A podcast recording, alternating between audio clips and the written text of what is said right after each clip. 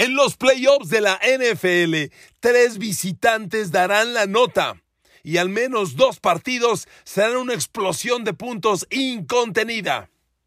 Queridos amigos, bienvenidos a mi podcast. Gracias por estar aquí. Un abrazo en todas las plataformas donde nos estén escuchando, sea Spotify, YouTube, Apple, Google, Amazon o cualquier otra. Gracias por estar aquí. Esto es Pix NFL presentado por Codere.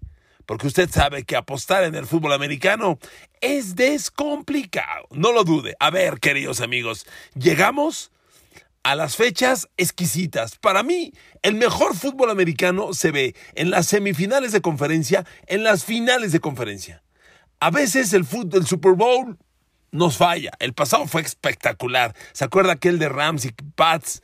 Medio insípido, pocos puntos. Las semifinales de conferencia y, y finales de conferencia no te fallan. Son grandes partidos. Lo primero que le digo, veo el handicap codere de los cuatro juegos y son puras líneas cerradísimas, ¿eh? En los cuatro partidos, de acuerdo a los amigos de Codere, y mire que le saben, y le saben un chorro, ningún partido tiene seis puntos de diferencia para alguno de los dos. Ninguno. Y todos los juegos traen un over-under mínimo de 47 para arriba.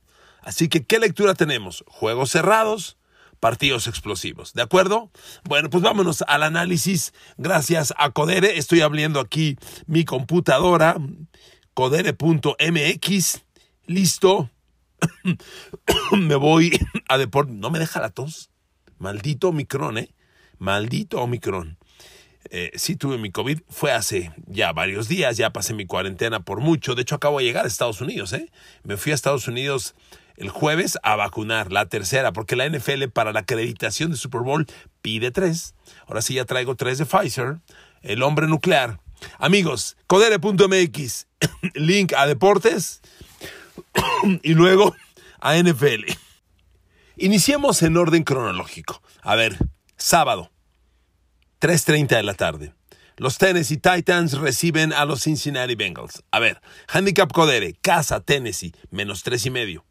Over-under 47 puntos y medio. Miren amigos, siempre que se enfrentan en el fútbol americano dos equipos, siempre que hay un duelo, el equipo local tiene en automático tres puntos.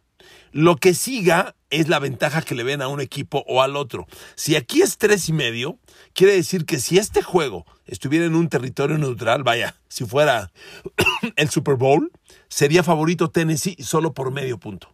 Los tres puntos que le dan son de la casa. Que bueno, por supuesto que pesa y pesa mucho.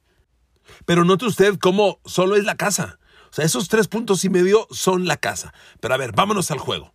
Ya les hice un podcast donde desmenuzo este partido a detalle. Miren amigos, en la NFL vale mucho correr el balón en playoffs. Si tú llegas a playoffs y eres un potente ataque terrestre, te, terrestre, te va a ir bien. Hay grandes historias de equipos que por tierra superaron a grandes corebacks pasadores, porque el balón, cuando juegas por tierra, el balón te lo apropias y puedes hacer largas posesiones. Posesiones de 6, de 8, de 9 minutos, de 8 jugadas, 10 jugadas o más. Entonces, correr el balón es un, es un valor importantísimo en los playoffs. Y amigos, Tennessee, Tennessee tiene a Derrick Henry. Es cierto que Derrick Henry puede estar un poco fuera de ritmo, pero amigos, ya vuelve y vuelve al 100%.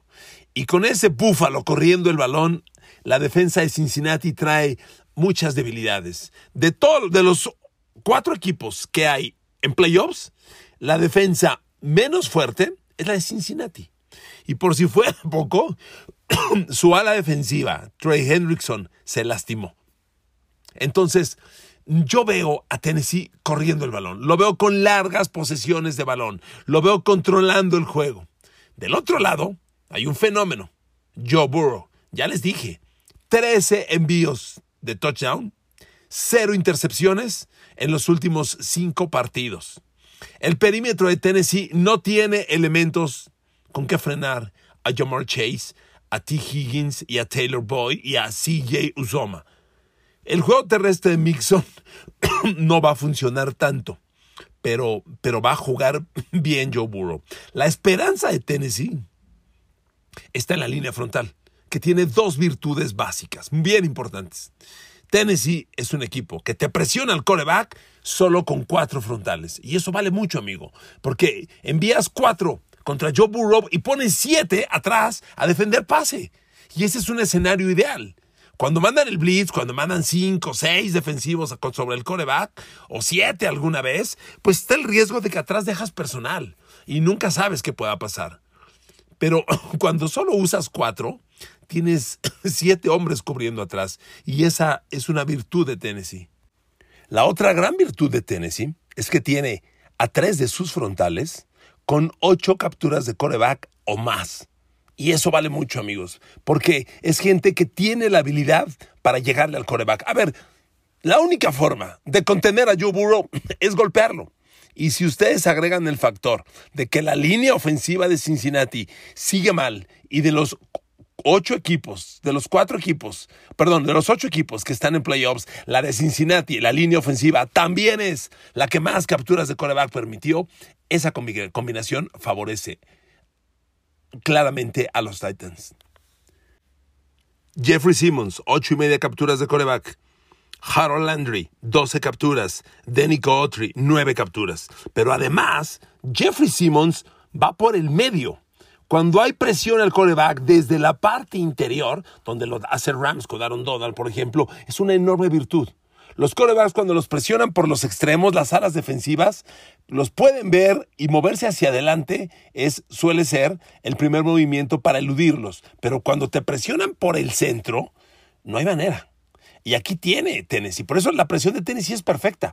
Jeffrey Simmons por la parte interior, por los extremos, Harold Landry y Danny Autry. Y espéreme, hay un cuarto que es Bob Dupree, que no tuvo un gran año, pero usted y yo sabemos, porque lo vimos en Pittsburgh, que tiene el potencial de hacer grandes jugadas. Esos cuatro frontales presionando al coreback, cuidado, mucho cuidado, porque amigos, como les estaba diciendo, la línea ofensiva de Cincinnati es muy pobre, muy mala para proteger al coreback. De los ocho equipos, claramente es la menos, la menos dotada para proteger al, coreback en, en, situaciones de pase. pero no hay duda. Mire, en la temporada regular permitieron 51 capturas de coreback. ¿Sabe cuánto es eso? Tres por partido. Sí, señor. 17 por 3 es 51.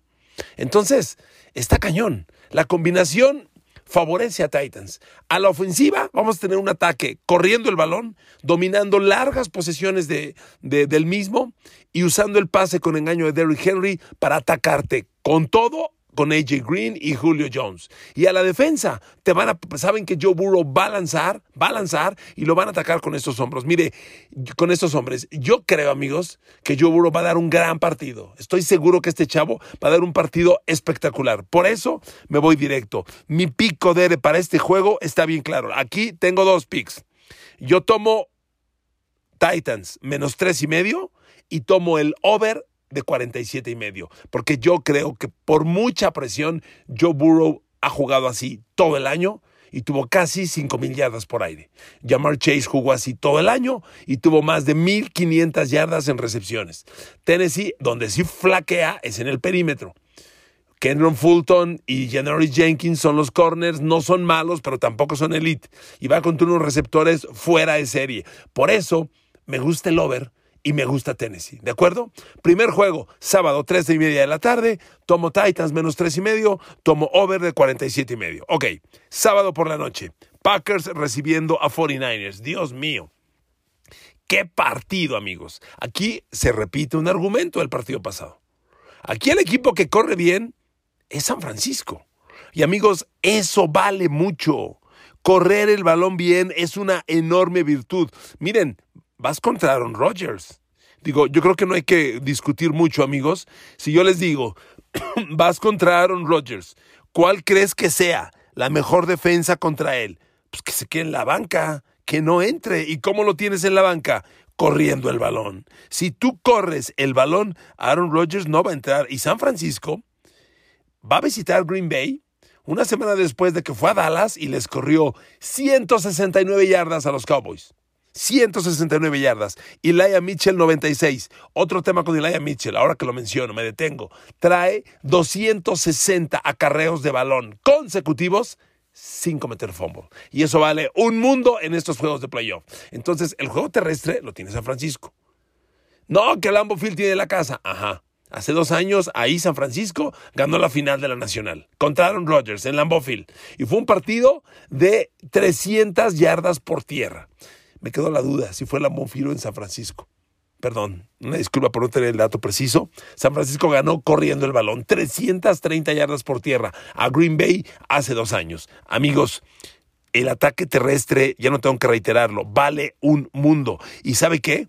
Green Bay tiene una muy buena defensa. Su única debilidad, parar la carrera. No es del todo mala, pero tampoco es buena. Entonces San Francisco va a salir a correr y está ese as bajo la manda, manga. Divo Samuel.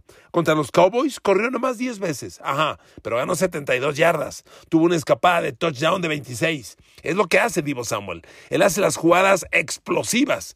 Y entonces, todo el movimiento pre-snap que tiene San Francisco es bien interesante y la potencia terrestre que tienes con Mitchell internamente en la línea y con Divo por fuera, uff, es formidable. Entonces, amigos, Green Bay no va a correr el balón igual, pero ni cerca, ni cerca. Green Bay tiene un ataque interesante, pero tiene a Aaron Rodgers y a Divo Samuel y a Davante Adams. Green Bay vive o muere por lo que haga Aaron Rodgers con Devante Adams. Es una gran noticia que ahora Randall Cobb esté de regreso. Eso es una fantástica noticia, porque yo no le creo a Allen Lazar. Allen Lazar es un complemento muy simple, muy limitado, muy poco lo que da este muchacho. Devante Adams es incomparable. Devante Adams es Jamar Chase en Cincinnati, es espectacular. Pero el complemento es muy pobre. Entonces, el juego aéreo es la clave. Está el dato y no es cualquier cosa. Aaron Rodgers va a cero ganados, tres perdidos contra San Francisco en playoffs. Pero claro, este año ya jugaron y Green Bay le ganó a San Francisco y le ganó en San Francisco y le ganó en un juego brutal brutal. Un partido en el que Garoppolo lanzó el pase de touchdown de la victoria aparente, a, fíjense nomás, a 27 segundos del final, y con 27 segundos, sin tiempos fuera, tomó Rodgers el balón y movió lo movió para el gol de campo de la victoria que pateó Mason Crosby. Increíble. Fue un juego que compite para el juego del año y Rodgers enseñó lo que es. Entonces, que Rodgers haya perdido con San Francisco tres veces en playoffs, no hay que dejarlo pasar, es un dato importante, pero Rodgers demostró este año que puede ganarles. ¿Ok? Oh, concluyo ahora. Defensas. Ya San Francisco confirmó que Nick Bosa sí juega. Pasó el protocolo de conmoción. San Francisco trae una defensa sumamente agresiva. A ver, a los Cowboys los capturó cinco veces atrás de la línea. Y en cambio a Garópolo no lo capturaron ninguna. Y ojo, Dallas traía una defensa frontal bien brava contra los corebacks y lo limpiaron. Cero capturas. Green Bay tiene una buena defensa para atacar a los corebacks. No lo voy a hacer menos. Pero queridos amigos, eh, ah, por cierto, y está la nota de que Green Bay está confirmando el regreso de jugadores que estaban lesionados. Sadarius Smith, welcome back. Whitney Mercilus, welcome back. Eh, Jerry Alexander, welcome back. Bienvenidos de regreso. La defensa frontal de Green Bay es muy sólida realmente ha tenido un año increíble, Ration Gary, y uno no menos increíble, este eh, Preston Smith, que también tiene ahí un número importante de capturas de coreback, y Kenny Clark, el gar medio. Kenny Clark lo hace menos, ha tenido un año, un temporadón bárbaro. La línea frontal de Green Bay tiene que dar un gran día. A ver, ¿cómo le ganas a Garoppolo? Presiónalo. Usted vio el partido contra Dallas. San Francisco lo tenía dominadísimo. ¿Qué digo dominado? San Francisco lo tenía ganado hasta que Garópolo sacó ese otro yo que tiene dentro y regaló una intercepción, porque la regaló. O sea, el error de Garópolo es a lo Garópolo injustificable. Un pase rollout al lado derecho, que es el lado de él, porque es un coreback derecho, sin gran presión, va corriendo solo, tiene un receptor a 10 yardas, 10, completamente libre, que trae yarda y media, dos yardas de separación, y lo vuela. Tú dices, bueno, ¿de qué estás hablando? Así es Garoppolo. Realmente, no, no lo digo por molestar, ¿eh? el principal enemigo de San Francisco es Jimmy Garoppolo. Este cuate es sumamente volátil. San Francisco gana porque no le piden demasiado a Jimmy G. Le dicen, corremos el balón, entrega el balón y la, Garoppolo lanza menos de 20 pases por partido. Son cifras sumamente discretas porque hay que minimizar la posibilidad de error. Yo no tengo dudas que el año que entra el equipo es de Trey Lance. E incluso si San Francisco llega al Super Bowl y lo gana con Garoppolo, el equipo es de Trey Lance. Garoppolo ha demostrado claramente lo frágil que es y Green Bay necesita presionarlo, necesita pegarle. Tiene la gente, Rachel Gary, Preston Smith, regresa a Darius Smith, Kenny Clark, regresa este, Whitney Merciless y los corners, los corners. Rasul Douglas ha tenido un temporadón, entró como reemplazo de Jerry Alexander y ha tenido un temporadón, ¿eh? Yo no sé si vaya a abrir Jerry Alexander o habla Rasul Douglas, que te repito, jugó muy bien, y Jerry Alexander sea el complemento en situaciones de pase. Pero la defensa de Green Bay tiene que dar un gran partido. Ahora, punto. El pick. Son cinco puntos y medio. Es el partido más crecido. El, handicap Codere dice San Francisco visita está más cinco y medio. Green Bay tiene la casa, está menos cinco y medio. Y queridos amigos, yo tomo los puntos. Cinco y medio puntos son muy buenos. Honestamente, yo creo que Green Bay gana este partido. ¿eh? Y Claudia más cinco y medio, per, por favor, encantado. Yo tomo los puntos, amigos. En mi segundo partido de los Picks Codere en los playoffs de la NFL, tomo a San Francisco más cinco y medio en la visita a Green Bay. ¿De acuerdo, amigos? Perfecto. Correcto. Ahí acabamos el sábado, vámonos al domingo. Domingo, ¡fu! dos de la tarde. Tampa Bay y Tom Brady recibe a los Rams. ¡Qué cosa de juego! Tampa Bay tiene la casa, handicap Codere menos dos y medio. Rams visita más dos y medio. Over-under 48 puntos. A ver, queridos amigos, los Rams tienen el equipo perfecto para enfrentar hoy a Tom Brady. Se los dije ya en mi podcast de este partido que salió el lunes. De hecho, mi podcast se llama Rams va a eliminar a Tom Brady y Tampa Bay. Y lo sostengo.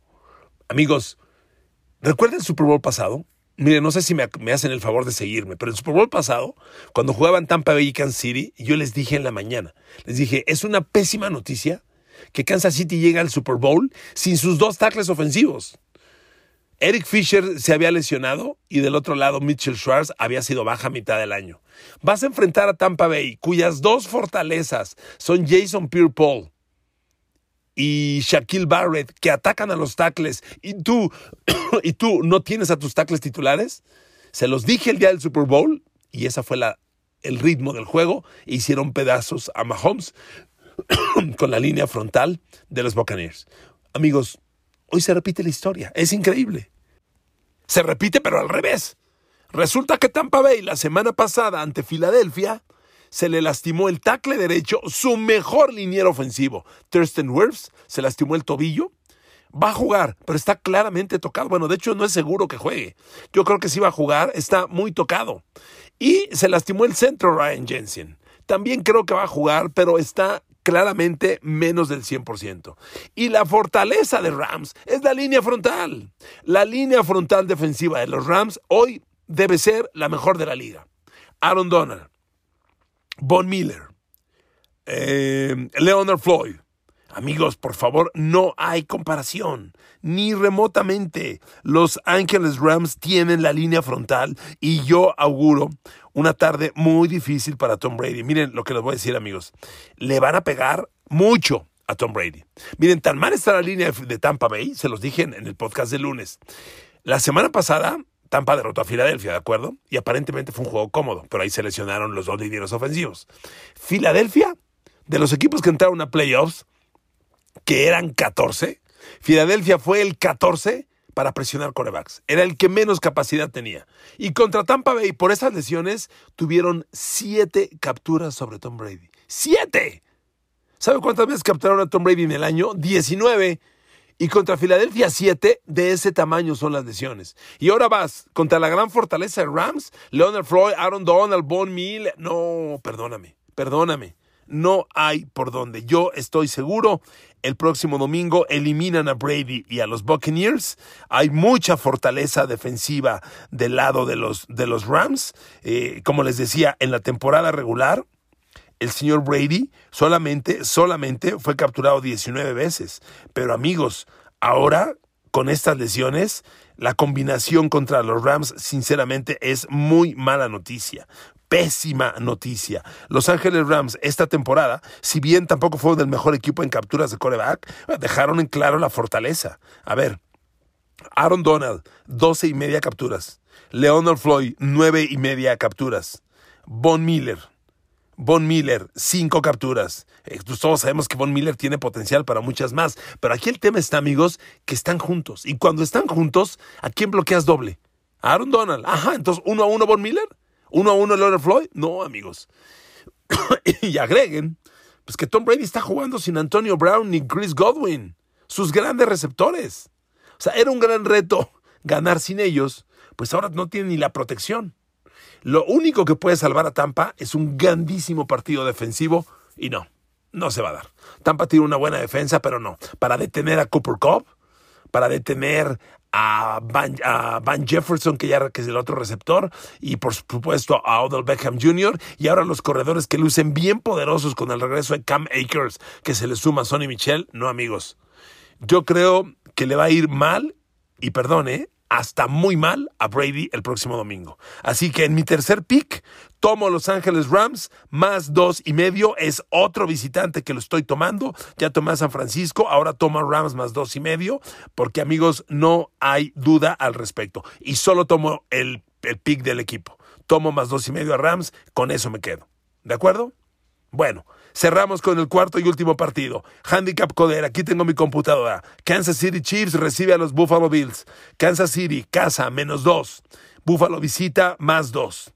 Over-under, 54 puntos. A ver, amigos, no le hago mucho al cuento. Voy Buffalo y over. Así. Miren, amigos, Buffalo ya me ha demostrado, y yo creo que nos ha demostrado a todos, que está listo para dar el salto. A ver, Buffalo ya le ganó a Kansas City este año, ¿ok? Ya le ganó y les quiero recordar, le ganó y le ganó bien, ¿eh? No fue un partido ahí medio, jugado, medio ganado, no, no, no, no. Les ganó 38 a 20. Ese día ganaron los Buffalo Bills 38 a 20. Un partido en el que Josh Allen tuvo tres touchdowns, cero intercepciones.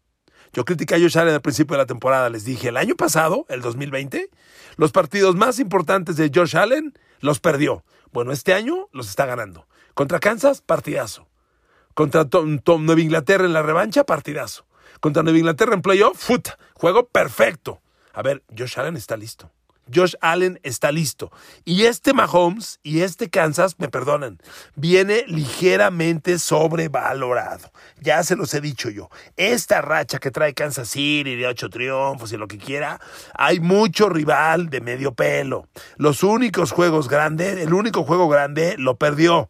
A ver, Kansas City, ocho triunfos en fila. Uy, sí, qué bien. ¿A quién? A Giants, el peor de la liga. A Packers sin Aaron Rodgers. Dos veces a Raiders, eh, reconozco, buenos triunfos. El de Dallas, bueno, se los paso, aunque ya vimos lo que le alcanza a Dallas. Contra Denver. El de Chargers, otro, reconozco, este sí. Y dos veces contra Pittsburgh, por Dios, ya vimos a Pittsburgh lo limitado que estuvo este año. Y su único juego grande fue el de Cincinnati y ¡pum! lo perdió Kansas City. Y no solo lo perdió, le metieron 34. La defensa de Kansas no anda bien no anda bien. Por eso me gusta el over en este juego, amigos. Va a ser dos gastilleros disparando con todo. Over de 54, Kansas más, Búfalo más dos. Búfalo más dos, Búfalo más dos. No nos confundamos. Son los picks. Es el momento de Búfalo. Es el equipo. Tiene las formas. El perímetro de los, de los Bills es muy respetable, ¿eh? van a encarar bien a Taron Johnson, a Tariq Hill, los van a encarar y no van a dar un mal partido. Miren amigos, Buffalo tiene el equipo, tiene el talento para darle la vuelta a este partido. No tengo la menor duda. Llegó la hora de Josh Allen, llegó la hora de los Bills y ellos están listos. En esa victoria que tuvieron en temporada regular, que fue de 38-20, a Mahomes lo capturaron dos veces y le interceptaron dos veces. ¿eh? O sea, Mahomes tuvo un día bueno 272 yardas, bueno, entre comillas, no llegó a 300. Y ojo, lanzó 54 pases, Mahomes. Es un mundo de pases. Su, juego aéreo básico fue Nicole Herman. Y fue el mejor y lo dejaron en 70 yardas. Tariq Hill lo dejaron en 60. A Travis Kelsey lo dejaron en 50. A Tariq Hill lo dejaron sin touchdown. La defensa de Buffalo sabe jugarle a Kansas City. ¿Ok? Entonces, tomo, tomo los puntos tomo Buffalo Bills más 2, over de 54. Así, los picks Codere, queridos amigos, para los playoffs. Les agradezco mucho su atención, que Dios los bendiga, no se quiten el cubrebocas, vean cómo ando yo. Ya acabé la cuarentena hace 8 o 9 días y me escuchen mi tos, no me deja. Afortunadamente para el Super Bowl faltan tres semanas y voy a llegar sin tos, lo prometo. Una disculpa por los tosidos en el, en el podcast, pero carajo, este, el Omicron es de, de veras, no se quiten el cubrebocas. Los quiero mucho, que Dios los bendiga.